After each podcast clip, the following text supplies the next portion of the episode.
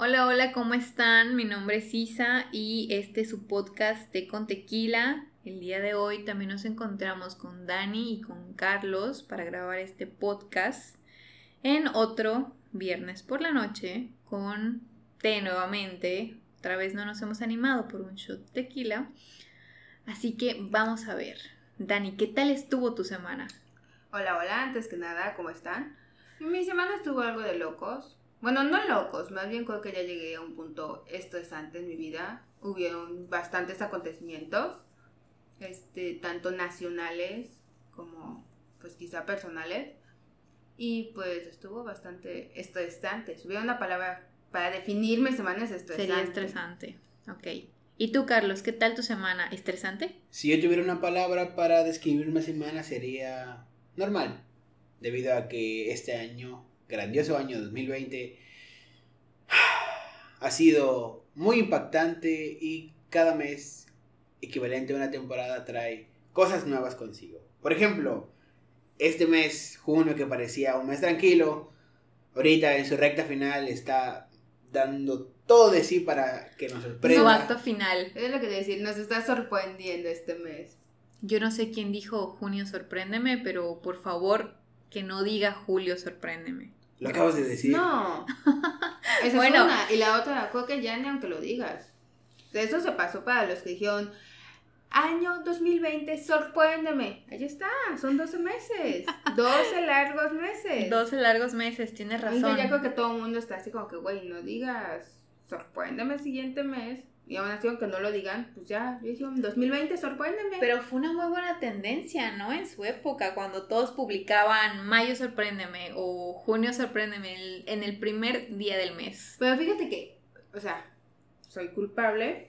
Yo sí lo llegué a publicar el mayo sorpréndeme, junio sorpréndeme y la neta nunca me sorprendía. O sea, lo dejas de hacer. ¿Te ha Es sim- sorprendido? Bastante. Yo Ahorita creo que la vida acumuló bastante. todos los sorpréndemes para decir, ok, ya, son muchas peticiones, los voy a sorprender. Voy con todo. para que no pase desapercibido este 2020. Pero es igual cuando inicias el año y pones uno de 365 días. Página 1. Página 1. Nunca, este... Y al final del año, página 360. Y 5 de Y cinco. 65. O sea, las últimas semanas es cuando vuelven a retomar lo de las páginas. Ah, bueno, bueno. Bueno, bueno, o ok, sea, ok, ok. Sí, sí, sí. te No entiendo. lo hacen todos los años. Es igual como estuvo mucho de moda el de un mes de fotografía, ¿no? Un año. Un año de fotografía. Aquí nuestra compañera Isa hizo ese reto de 365 días. ¿Y qué de tal te fue? fotos. Pues realmente yo no lo hice porque estuviera de moda. Yo en ese entonces seguía a, um, a Desiree Delgado, una, una, una Instagramer, una fotógrafa en realidad española.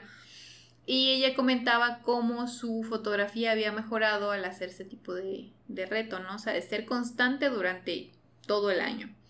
Entonces a mí se me ocurrió que pues era una buena idea, o sea, tener un recuerdo de un año completo de mi vida, dije pues algo interesante de hacer yo en el año. Claro, evidentemente llegó la universidad y todo eso y terminé achotando como 40 fotos en el último mes. ¿Y no crees que te equivocaste de año? El 2020 hubiera sido un año grandioso para fotografía. Para fotografiarlo, sin duda. No, independientemente, bueno, tuvimos el viento ahí del Sahara El polvo del Sahara, El la polvo del tormenta del Sahara. Sahara. y pues con la cuarentena tienes un montón de tiempo libre para tomarte las fotos que quieras y tomarle la foto que quieras a lo que quieras. Que esté dentro de tu casa, obviamente, pero pues a lo que quieras. Pues yo hubiese querido tener ese tiempo libre, realmente, ese privilegio de tener tiempo libre en la cuarentena, porque pues realmente tenía clases en línea y yo he llegado a la conclusión de que admiro muchísimo a las personas que llevan cursos en línea o que toman maestrías los fines de semana porque es una friega, es una friega muy, muy, muy grande tanto para las personas que toman las clases como para las personas que lo dan.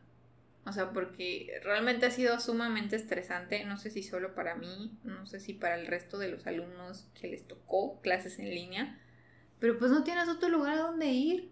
Estás en tu salón de clases. Es como el típico que se puso a la moda el, ay, sí, me voy a arreglar para irme a la sala. Me voy a arreglar para tomar mi clase en línea. Güey, yo en la actualidad lo hago, me motiva. Me motiva a levantarme y tener una rutina y, y arreglarme para, para ser productiva. Si no lo hago y estoy todo el día en pijama, no funciona.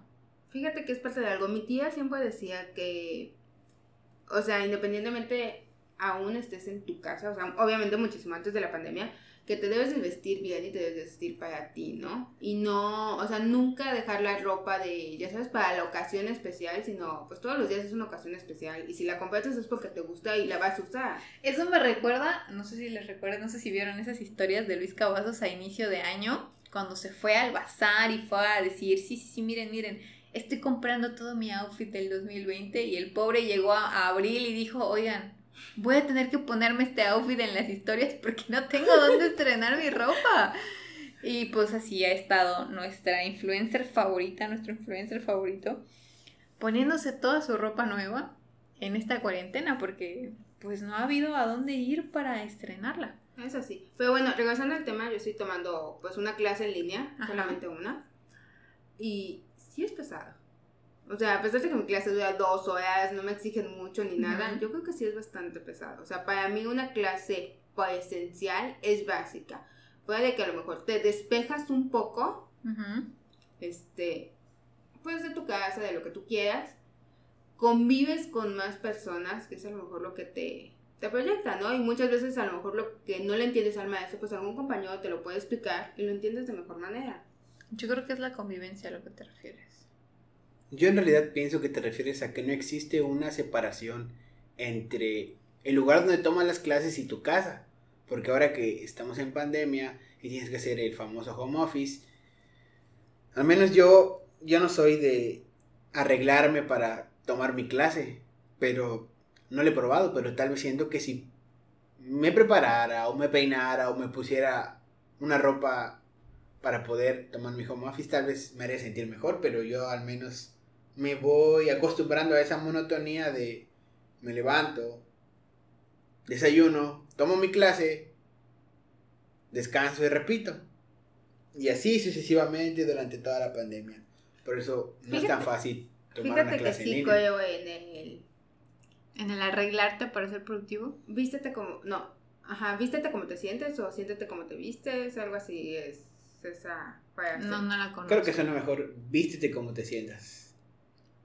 Sí, Ajá, ¿no? sí. Me voy a vestir de acuerdo a cómo me siento. Me voy a vestir. No, y si te sientes deprimido. Pues me he visto de manera deprimida. bueno, es una forma de exposición. Viéndolo, no me refería a eso, pero pues es una forma de exposición.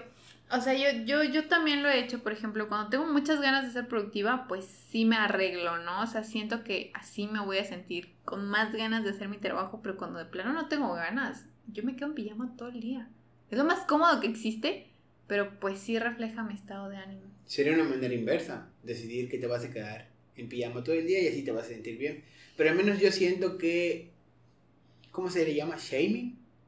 Ajá. Sí, ¿no? Shaming. Por ejemplo, mi mamá siempre era de decirme, eh, ¿a dónde voy? Si yo decidía arreglarme o, o, ponerme cierto tipo de ropa para estar en mi casa, me decía que a dónde iba. Pero creo que como todas. Bueno, a mí mi mamá me dice lo mismo. Pero o sea, tú te arreglas algo. O sea, sí, mi tía. Pero tu tía te decía que te vistas. Sí. Pero. Sin exagerar, creo que se refería. No, ay, tampoco me hizo muy exagerada. O sea, me refiero más a un. Sí, mi tía me lo dijo ya estando grande. Pero ten en cuenta que yo dejé de ver a mis tíos. Pues por mucho tiempo, nada más en vacaciones porque yo me vine a vivir con mis papás. Entonces, en ese momento, digamos, de adolescencia o, o esta época para acá, pues si yo me arreglaba, mi mamá se me preguntaba, pues, ¿a dónde vas? ¿Por qué vas a salir? O cualquier cosa. Y pues mi tía no ve esa convivencia porque no vivimos en el mismo estado. Y también, bueno, hablando de adolescencia, durante mi adolescencia existió esa época dorada de los emos, donde no importa si hacía muchísimo calor. Te vestías de negro. Te vestías de negro o andabas con sudadera o con chamarra, no sé cómo se le dice. Ah, sudadera. O con camisas de manga larga de colores oscuros, con bandas bastante famosas. Y las rayitas también. Las rayitas también. Eran los cuadros, cuadros blanco con negro o, blanco, o negro con fuchsia. Yo tenía unas amigas en la, en la prepa que sí se ponían su fleco, o sea, no eran emos, pero pues hubo, fue esa tendencia donde se ponían su fleco de lado y todas estaban así con su fleco de lado y sus, ok, yo también usé Vans, pero pues yo no puse mi fleco de lado. Yo creo que porque tu cabello no te dejaba hacer. Yo creo que por tu Fíjate cabello, que hubo porque... una época donde pues todo el mundo usaba flequi- flequito y pues yo también quería tener flequito y me corté mi flequito. ¿Y tú, Carlos, te referías a que fuiste emo? Mm, yo en algún punto lo intenté ser, pero jamás lo logré. Aparte de que a mí sí me gustaba el flequito, pero pues mi pelo es ondulado y, Tampoco te y el jamás, flequito. jamás me atreví a, a- cortarlo, a ponerlo. no cortarme el cabello, sino a, a laciarlo, porque en ese tiempo Tenías no se veía bien.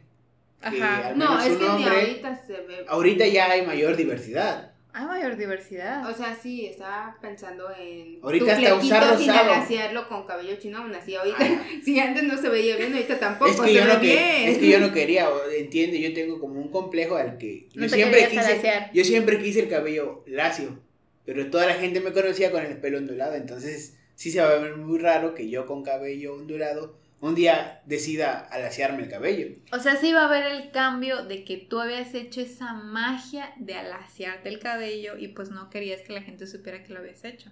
Y aparte que estaba mal visto porque Oye, te Carlos, repito, ¿y te pintaba las uñas o los ojos? es importante mencionar que yo no tengo uñas. Yo me como las uñas.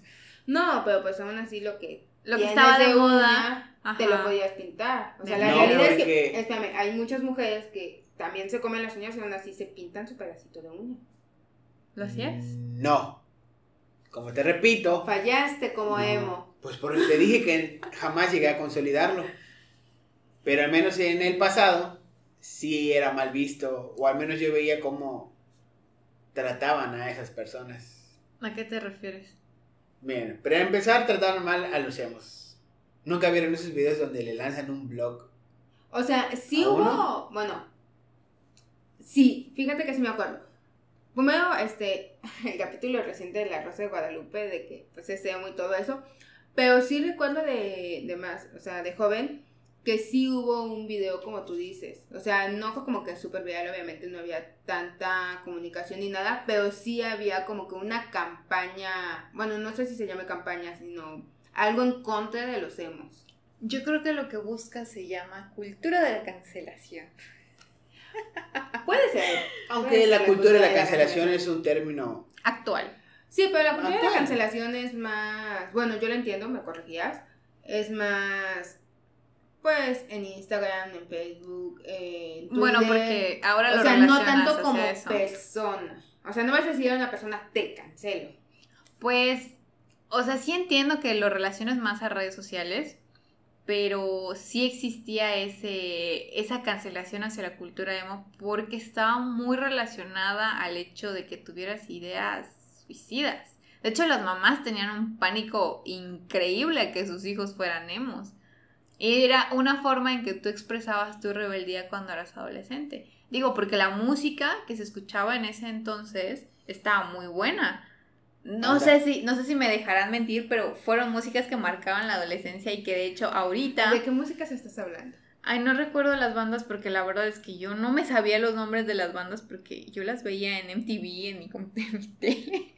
Pero, este, pues estaba muy de moda. Creo que era punk rock, no sé, algo así. Ajá, como... Punk rock. Ajá, este, y pues la mayoría de las personas que integraban esas bandas pues se vestían de esa manera que asociamos como emos. Pero fíjate cómo van cambiando las cosas. O sea, antes, y si no estoy mal, pues eran las personas que se iban ya sea al rock o al a la música electrónica a las que se les veían mal. Sí, Y lle- llegó una época donde pues solamente a los emos, o sea, como que olvidaste que hay personas de rock, o sea, que les guste rock, olvidaste que hay personas que les gusta la música electrónica, está súper mal visto. No importaba porque eran los emos. O sí, sea, fue un boom total. Pero entonces, nuevamente te digo, está bien que ahora relaciones que la cancelación se da nada más a través de redes sociales, pero en realidad las mamás y las señoras en general, yo creo que las señoras podríamos decirlo, cancelaban a los muchachos que eran emos. Es más, era como,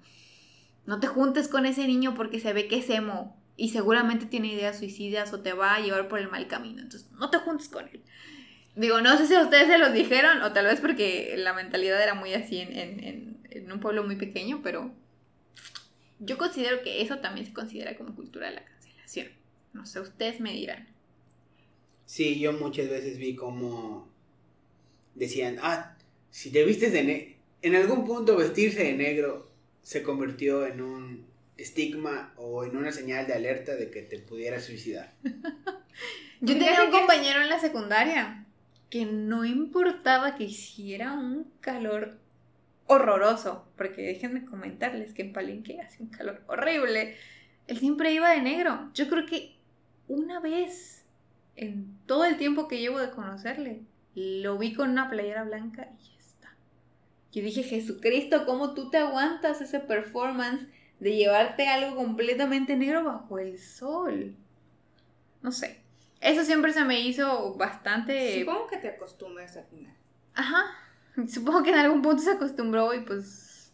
El negro como quiera te estiliza la figura, pero... Es, ese punto iba ahí, o sea, hay dos, dos puntos, ¿no? Una es los hemos que también en esa época pues, la gente, yo me acuerdo que me vestía de negro, pues, no para, para hacer emo, sino porque, o sea, me veo más delgada. O sea. bueno, yo, yo no era muy fan de, del negro, yo era muy fan del blanco, en realidad. Entonces era como esa, ese punto contrario. Y pues sí, sí tenía algunas, algunas prendas que sí, como que tiraban esa onda de emos, pero eran más de cuadritos y negro con fuchsia y así. Pero pues al final es lo que se estaba vendiendo, es lo que encontrabas en Exactamente. las tiendas Porque decir, en cuestión de tenis, pues normalmente encontrabas, bueno, también pues eran en su época muy comunes, ¿no? los comunes, los Vans, los Converse y todo eso. Entonces, ahorita hay otras marcas que no... Ahorita lo que está de moda es usar Nike o Adidas o cosas así. Exacto, pero es lo que están sacando ahorita porque Converse y Vans pues ya dejó de ser moda y ya no saca como que tanto o ya no hay tanta publicidad como lo era antes. Solo los old school siguen utilizando Vans o, Converse. Que por cierto ahora son, son de a mi consideración, son muy caros. Pues por lo que te venden, pues es que es un tenis de tela, o sea, si llueve se moja y se despintan y, o sea, los lavas y de pronto tu Converse que era color vino, pues ya es rosita. se despintó con, la, con el agua. Es que es una realidad, entonces mucha gente no los lavaba y eso era como... Era parte de Seremo. Ajá, era parte de Seremo, no, no lo vamos a negar. No sé si sepan ustedes, no sé si lo hayan escuchado, que bueno, otra de las cosas que estaba de moda cuando estaban los emos eran los pantalones a la cadera. Una cosa horrible. A mí eso siempre me ¡Ah! generó. No sé si eran a la cadera, pero sí recuerdo que eran pantalones entubados.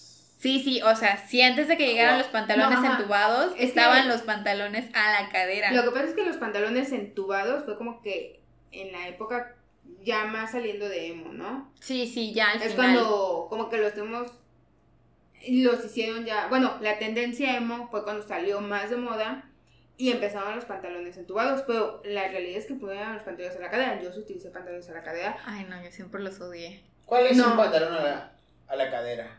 Los que dejan descubierto el ombligo. Exacto. ¿Y si estás gordito? Pues se te ven todas las lonjas, amigo, esa es la realidad. Es que es eso, o sea, fueron muy criticados los pantalones a la cadera, la verdad. Es que a mí se me veían bien. Pues es que tú eres una persona delgada. pero sí hay personas a las que no les quedaron bien. Y es la. Bueno, la verdad no sé si mi cuerpo esté así, pero es la, la gente que ahorita como que. O sea, yo creo que sí llega a deformar algo tu cuerpo. Porque se ven así como que. Si te das cuenta, esa, esa generación tiene. Eh, en su figura, se puede decir, como que tiene esa marca de que usó pantalones a la cadera. o sea, es que no sé cómo decirlo, pero sí se nota que utilizó ¿Y cómo es eso? ¿Cómo te fijas que una persona tuvo piernas delgadas y dorso ancho? O sea, puede ser, pero no. Pero ¿cómo te das cuenta? Dinos, ¿qué te indica a ti en una persona que ella utilizó pantalones a la cadera? ¿Cómo lo distingues? ¿A qué, ¿Por qué te refieres? Este es el momento de rectificar, este es el momento de rectificar. Ok, borran todo. Bueno, déjenme pongo mis ideas en claro y mientras continuamos Bueno, hablando yo iba al hecho de que al menos en las mujeres, pues nunca nos sentimos cómodas. Yo nunca me sentí cómoda. Y es- viendo videos en TikTok por ahí, vi que todas decían, no manchen, van a regresar los pantalones a la cadera. Y todas dijeron, no, ¿cómo que pantalones a la cadera? Los pantalones a la cintura son lo mejor. Y Fíjate que no, bueno, yo te dije, yo usé pantalones a la cadera, a mí no me quedó cuerpo de las chicas que usan pantalones a la cadera, pero a mí sí me costó trabajo adaptarme a los pantalones a la cintura. para mí fueron la gloria. Yo, para mí fueron la gloria. Yo creo que a lo mejor depende de cada cuerpo también. Sí, no te lo voy a negar. Porque siento que a mí los pantalones a la cadera pues no me quedan. Y entonces, ¿cómo, ¿cómo vamos a identificar a la próxima generación que haya utilizado pantalones a la cintura? ¿Qué marca tendrán? Más cinturita. No sé, me ha parecido muy gracioso aquello de que puedes identificar quién utilizó pantalones a la cadera. No sé. O sea, Realmente. Y es que yo me acuerdo mucho de un video musical, pues, de los primeros videos musicales que yo vi, donde sí se, como que se empezó a popularizar el, el pantalón a la cadera, que era una canción ahí media rara. ¿ACRG? no, es que eran pantalones a la cadera con acampanado. Ay, sí, sí. Eso sí de plano no me gustaban, o sea, rectos sí, y igual me costó mucho trabajo usar entubados, no me acostumbraba, pero acampanados en la cadera siento que era algo que no Es quedaba. que de ahí nacieron los skinny. Era algo que tú Sí. comentabas en algún momento, Carlos, ¿no? Que, que tú tenías ese conflicto como hombre de que todos los pantalones se habían vuelto muy ajustados. Yo creo que también hubo ese cambio en los hombres. No sé si tú te acuerdas que después de los hemos, los hombres como que de plano dijeron, ay, como que los pantalones no van ni a la cintura ni a la cadera, van en el suelo. Sí, los que tenían así debajo de la nalga el pantalón y bien cómodos, sobre todo los cholos, porque Como eso cholo. se presentó mucho en una cultura, Subcultura. No, subcultura. Es una subcultura. una subcultura chola. O sea, sí, pero de pronto se, se popularizó no solo en las personas que, que tenían esa, esa subcultura, sino que todos los hombres iban así y era como... Ay, no sé. Pero yo creo que es una falta de cuidado personal, ya sabes. Te daba ¿Por esa... Porque si se sienten cómodos así, ¿cuál es el problema? Pues es que te sientes Que uno cómodo no mostrando neces- la mitad de tu pompita, no, eso no es cómodo. O sea, como que uno no tiene necesidad de saber qué estás usando debajo. O si no estás usando nada debajo, tampoco nos interesa saberlo, ya sabes. O si tu calzón te queda tan grande como tu pantalón, es algo que no nos interesa saberlo. Porque a veces hasta ambos estaban a mitad de la nalga. Y tú así como que, ah, es algo que no quiero ver. Y terminas volteando a otro lado. ¿Y tú qué, Carlos? ¿Qué modo de pantalón seguiste? Pues mi mamá decía que hay que vestirse de manera formal, entonces ¿Cuántas veces mostraste la nalguita? ninguna vez porque carezco de tales. Así que mi mamá siempre decía que debe ut- utilizar cinturón. Oh, eso me recuerda a una muy, muy buena anécdota. A ver, Se la cuéntala. contaremos después. Bueno, bueno. Esa ok. vale la pena contársela después. Pero, pues sí es interesante utilizar el cinturón. Pero bueno, yo les, yo les traía el tema de los emos a, A colación. a colación porque hace poco empecé a ver que la gente estaba recordando el pasado. Bueno, todos estamos en cuarentena, todos estamos encerrados y la gente ha tenido mucho tiempo para recordar. Y empezaron a recordar no solamente las cosas que nosotros vivíamos en la adolescencia, como evidentemente estamos haciendo ahora, sino que empezaron a traer de nuevo la cultura emo. Y yo dije, o sea, está súper chido. Las canciones en aquel entonces estaban muy buenas, pero yo creo que ya hemos dado un paso muy, muy, muy hacia esta cultura pop, tipo reggaetón, que se me hace muy raro ver a las nuevas generaciones que vayan a intentar ser emos. De hecho, hay una tendencia en TikTok donde las chavas recrean su look de cuando eran emos y vaya. O se visten de góticas. No, eso no lo he visto, pero, o sea, no está mal que regrese la Tú cultura tienes una emo. foto así de cuando está, de cuando tenías tu look emo. Es que yo nunca tuve un look emo. Ay, no lo sé, yo sí creo que ¿Nunca consideraste tener un look emo? ¿O tú no sabías que tenías un look emo? Volvemos al punto, yo tengo el cabello chino. Sí me corté el fleco, pero, Pero- nunca me lo enlacié. pero no tenía cultura- un look emo. No puedo tener un look emo Pero el look emo iba algo más allá, ya sabes, iba dentro de ti, delineador, labial oscuro. No, la verdad nunca me he pintado. O sea, ¿No? sí, ocasionalmente, cuando las situaciones la meditan, pero fuera de eso, ni para la polpa ni para nada era de pintarme. No Bueno, yo estaba muy pequeña para pintarme, seguramente me hubieran ¿Emo? sacado de mi casa. Y sí tuve un fleco, pero la realidad es que el fleco no es porque fuera emo, sino porque viendo una película, no, no una película, viendo una novela. De hecho, no sé si ustedes la conozcan, se llama Amor en Custodia, buenísima. Ay, me encantó. ¿Viste la repetición? No, no vi O la sea, repetición. disculpa, mis amigas y yo llegábamos a nuestras casas después de la secundaria Ajá. a ver Amor en Custodia. Y creo que para la puepa fue la repetición. Y llegábamos y digo que ya inició. Y vimos la repetición de Amor en Custodia. Muy, muy buena telenovela. Si no la han visto, pueden buscarla y verla. De hecho, bueno, ¿por qué le saqué el tema a colación? Porque Bárbara. Bárbara tenía la ceja depilada y pues yo en mi inocencia, pues dije, ay no manches, ¿cómo será tener la ceja así? No lo sé, vamos a intentarlo. Y pues me terminé depilando la ceja de tal forma que yo creo que no me quedó ceja. De hecho, tengo fotos de la, de la secundaria que mi mamá se encargó de conservar porque dijo, Me encantaría ver esas fotos. Nuestra audiencia, nuestra audiencia querría ver esas fotos. En algún punto las, las, las, las buscaré y las compartiré, pero mi mamá se encargó de guardarlas porque en algún punto me dijo, cuando voltees a ver, verás la barbaridad que te hiciste. Y Dios sabe que yo sí hice una barbaridad con mis cejas, porque uy, no tenía cejas. Entonces, ¿qué te queda hacer después de cortarte la ceja? Ponerte un fleco, amigos. Esa es la solución. Entonces, pues sí tenía fleco, pero no era porque fuera emo, sino porque, No tenía cejas. porque no tenía ceja. Oh, por Dios. Sí, fue, fue una situación ay, Embarazosa. muy embarazosa. De un día para otro ya tenía fleco. Y, y- y sí. Pues es que, bueno, los flecos son de un día para otro, ¿no? Fue una gran solución. Sí, no, porque. Ay, es que hacía mucho calor en Palenque, señores. Entonces, tener fleco no era lo mejor. Y, y como ustedes ya dijeron, si tú tienes el cabello chinito, tener un fleco. ah, es lo peor que puedes hacer. Entonces, mi cabello no es ondulado como el de ustedes, pero sí tengo como que cabellitos muy rebeldes. Entonces no me quedaba bien el fleco, no era, no era el fleco que yo quería tener. Entonces, El fleco como el de Bárbara. exacto, no, aparte, ¿sabes qué otra? Yo ni tenía las cejas y no tenía ni el fleco. Lo siento. Sí, sí, fue una situación muy triste, pero por eso recuerdo la novela, no porque haya estado muy buena, sino porque Bueno. cuando la vi pensé en, wow, Bárbara tiene unas cejas muy bonitas. Tal vez yo debería depilármelas así, evidentemente no fue una buena idea. Pero sí, hace, hace pocos días buscaba un video de YouTube para acordarme de ese momento en que vi la ceja de Bárbara y dije, "Hmm, podría ser una buena idea. Ahora que hablas de Bárbara y haciendo referencia a esta semana, es importante mencionar que Bárbara, entre paréntesis, la Barbie, era adoptada y fue adoptada porque fue una víctima de un sismo que hubo. ¿De verdad? Sí, ese es su pasado.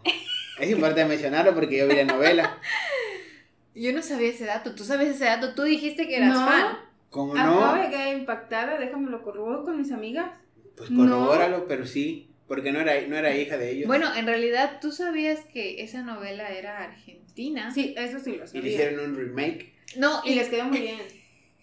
yo creo que está mejor el remake de México que el de Argentina. Porque me chuté un video en el que lo resumían y yo dije, ¿cómo puede ser que esto haya terminado en una novela tan preciosa en México? No lo puedo creer, porque su final estuvo horrible. Horrible, No, ¿no? nunca vi la Argentina, pero sí supe que hubo una. Está muy fea, no la veas. No, es por, por echarles shaming a los argentinos, pero pues yo crecí con, con Bárbara, con Barbie y, Y Nicolás Pacheco, y Nicolás Pacheco. Ah, sí. Fueron tiempos muy buenos, realmente. Pero bueno, les hemos proporcionado nuestros recuerdos para distraerse un poco, para que tomen este break dentro de la pandemia, no se sientan tan abrumados por la ansiedad que nos puede generar estar encerrados, tener clases en línea, tener un montón de estrés. Porque es una situación realmente muy difícil. O sea, desde nuestro privilegio que podemos quedarnos en casa, no quita el hecho de que sea algo mentalmente desgastante. Entonces les proponemos, les proporcionamos un poco de entretenimiento aquí con nuestras anécdotas tan graciosas del pasado, de los emos. Si ustedes no conocían esa cultura, pues googleenla y si la conocían y fueron emos en algún punto de su vida, yo creo que es momento de retomar esas fotos, acordarse de sus vivencias y pasar un buen tiempo, un rato recordando su adolescencia o su juventud. ¿Cómo llegaste a ser eso? Si no te sientes orgulloso. O tal Si vez podrías hacerte ese look que tanto quisiste, pero nunca. Pero nunca lograste, sí, De todas también. formas, estás en cuarentena, nadie lo va a ver. No muestras fotos y listo. Pero, en la actualidad, si no hay foto, no, No existe. no existe. Pa- Aparte, eso- si, si ya pasaron el punto de, de cortarse el cabello y dejarse completamente calvos, no creo que tengan material para hacerse un flico. Bueno, también sí es un punto. Bueno, depende del punto en que, en qué parte de la cuarentena te encuentras según la escala de Britney. Sí, entonces yo creo que podemos dejar este podcast hasta aquí. Hemos tenido, hemos pasado un buen rato entre amigos, con conviviendo, contándonos estas anécdotas interesantes, descubriendo que Dani es fan de Amor en Custodia y que Carlos en algún punto quiso ser emo, pero no pudo. No, pero también Carlos fue fan. O sea, él sabe un dato que ni tú ni yo sabemos. Y que deberían corroborar. Vamos O sea, a corroborar siempre hay que todos, ¿no? corroborar la información, pero él no habló nada de que también es fan y yo creo que también fue uno de los que estaba ahí pegado en la tele puntual viendo la telenovela. Sí, porque yo la vi durante su estreno. Vaya, En eso México. no lo sabía. Pero bueno, yo creo que hasta aquí lo dejamos, queridos seguidores. Esperamos contar con su presencia la próxima semana. Quizás nos animemos un poco más a tocar temas más de actualidad. Aún lo estamos considerando. Si ustedes nos quieren proponer algún tema que quieran abordar o que quieran saber si tenemos algún recuerdo sobre él, pues nos pueden encontrar en nuestras redes sociales, en nuestro Instagram. Síganos, nos encuentran como Té con Tequila. Y nos escuchamos la próxima semana. Que tengan una hermosa semana. Nos vemos. No caigan en la desesperación. Nos vemos. Bye bye.